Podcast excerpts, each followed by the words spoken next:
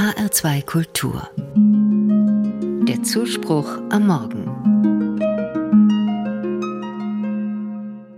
Gestern war der erste Advent, ziemlich früh in diesem Jahr, schon Ende November. Die kommenden Wochen stehen im Zeichen des nahenden Weihnachtsfestes. Viele werden Advent und Weihnachten intensiv begehen, mit viel Geschäftigkeit, mit vielen Bräuchen und Gewohnheiten, die in Familien, unter Freunden oder auch am Arbeitsplatz gepflegt werden.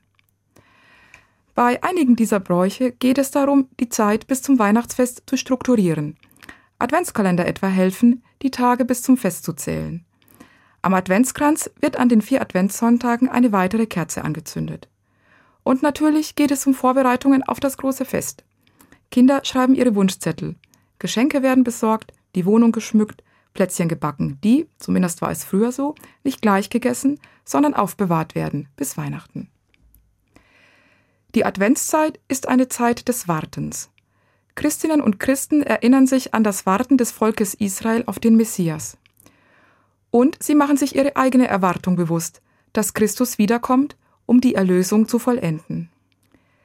Die Bräuche und Gewohnheiten in der Adventszeit zeigen mir auch, Warten ist keine passive Angelegenheit.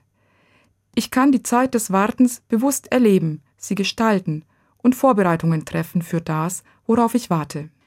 Wie wenn ich einen lieben Besuch zum Essen bekomme und die Wohnung aufräume, mir überlege, was ich koche, den Tisch decke. Aber alle Aktivität hat ihre Grenzen. Die Zeit bis Weihnachten wird nicht kürzer durch all die Dinge, die wir in Vorbereitung auf das Fest unternehmen. Und ob mein Besuch am Ende kommt, das weiß ich nicht. Das liegt nicht in meiner Hand. Und vielleicht habe ich den Tisch umsonst gedeckt. Das muss ich abwarten. Für mich steht das für eine wichtige Erfahrung in meinem Leben.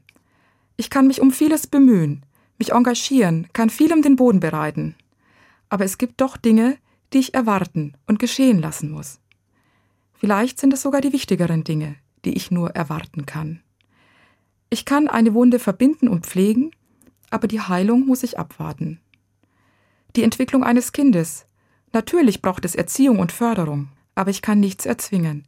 Es braucht ebenso das geduldige Abwarten. Dass ich ein trauriges Erlebnis, einen Verlust bewältige. Ich kann Trost suchen bei anderen Menschen. Aber letztlich muss ich es erwarten können, dass die Trauer vergeht. Die Adventszeit, die Wartezeit auf Weihnachten, die jetzt beginnt, erinnert mich genau daran.